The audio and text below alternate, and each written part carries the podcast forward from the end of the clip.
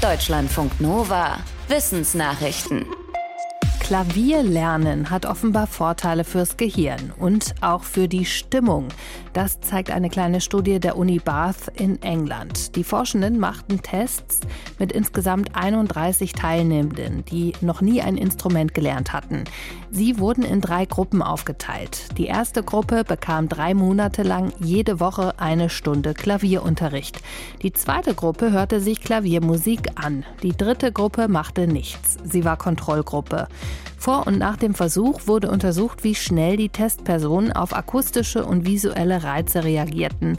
Eine schnelle Reizverarbeitung hat Vorteile für vieles. Zum Beispiel, wenn wir Auto fahren, über eine Straße gehen oder jemanden in einer Menschenmenge finden wollen. Es zeigte sich, diejenigen mit Klavierunterricht hatten am Ende eine schnellere Reizverarbeitung. Bei den anderen gab es keine Veränderungen. Außerdem sanken bei der Klaviergruppe die Werte für Depression, Angst und Stress, allerdings nur leicht. Die Forschenden sagen, dass untersucht werden sollte, ob auch andere Instrumente einen Effekt zeigen. Eine frühere Studie hatte schon Vorteile fürs Gehirn durch Schlagzeugspielen gezeigt. Die Kartoffel, die ist besser als ihr Ruf. Das schreiben Medizinerinnen und Mediziner aus Dänemark und Australien in einer neuen Studie. Sie sagen, viele Menschen streichen die Kartoffel vom Speiseplan wegen der Kohlenhydrate und der Annahme, dass Kartoffeln möglicherweise die Wahrscheinlichkeit erhöhen, an Diabetes zu erkranken.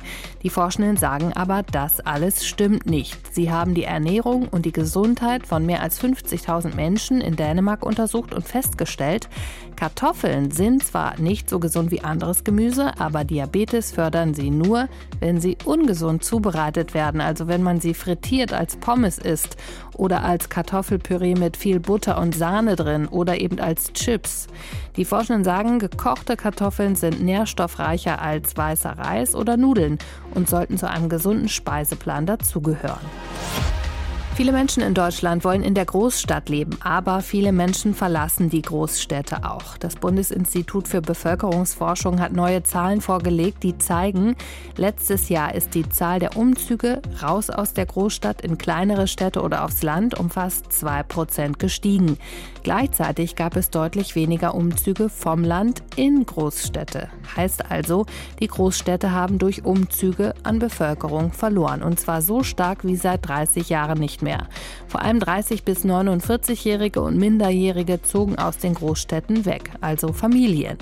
Die Fachleute sagen, dass sich das schon vor der Corona-Pandemie angedeutet hat. Als Gründe nennen sie, dass Menschen andere Vorlieben fürs Wohnen haben und dass es in den Großstädten weniger Wohnungen gibt und Wohnen dort mehr kostet. Gehen ist schon mal besser als sitzen, aber in Sachen Fitness geht noch mehr. Statt einen platten Gehweg entlang zu laufen, könnte man auch hüpfen, balancieren oder Stufen steigen. Erst das bringt den Puls so richtig in Schwung, trainiert das Gleichgewicht und stärkt die Knochen. Eine Architektin der Uni Cambridge und ihr Team haben rund 600 Britinnen und Briten gefragt, ob sie statt Gehweg auch einen Hindernisparcours nehmen würden. Ergebnis? Kaum einer sagte Nein, egal ob jung oder alt. Besonders wenn die Strecke eine Abkürzung darstellte, landschaftlich schöner war und Geländer etwas Sicherheit boten, konnten sich die meisten vorstellen, eher die Hindernisstrecke zu nehmen. Bei einer der gezeigten Varianten sagten sogar fast 80 Prozent der Befragten zu. Für die Studie wurden den Befragten nur Bilder solcher Strecken gezeigt. Als nächstes wollen die Forschenden überprüfen, ob die Menschen auch bei einem echten Parcours noch Ja sagen. Was genau unterscheidet uns Menschen von Affen? Forschende der US-amerikanischen Duke-Universität haben untersucht, welche Gene dafür verantwortlich waren, dass wir uns wegentwickelt haben von unseren Primatenverwandten wie Schimpansen oder Gorillas. Die Forschenden haben mehr als 1500 Genabschnitte gefunden, die da wohl eine Rolle spielen. Demnach funktionieren diese Genabschnitte wie eine Art Schalter. Die Gene passen zu Umweltveränderungen einschalten und sie kommen zum Einsatz bei der Entwicklung unseres Gehirns und unseres Immunsystems. Der Genschalter sorgte zum Beispiel dafür, dass unser Gehirn größer wurde. Aber es gibt auch negative Folgen, zum Beispiel, dass durch diesen Schalter wohl auch die Grundlage gelegt wurde für Krankheiten wie Bluthochdruck, Depression und Schizophrenie.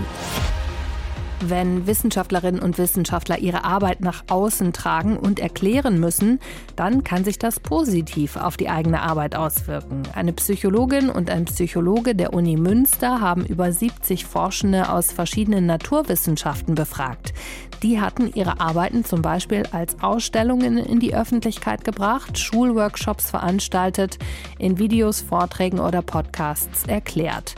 Heraus kam, dass all diese Formate dazu beigetragen haben, dass die Forschenden mehr über ihre eigene Arbeit nachgedacht haben. Die öffentliche Kommunikation brachte in der Regel auch mehr persönliche Motivation für die eigene Arbeit und öfter auch eine bessere Vernetzung mit Kolleginnen und Kollegen. Alle befragten Forschenden sahen kaum negative Effekte ihrer Kommunikation mit anderen gesellschaftlichen Gruppen. Sie waren sich allerdings einig, dass sie zu wenig Zeit dafür haben. Deutschlandfunk Nova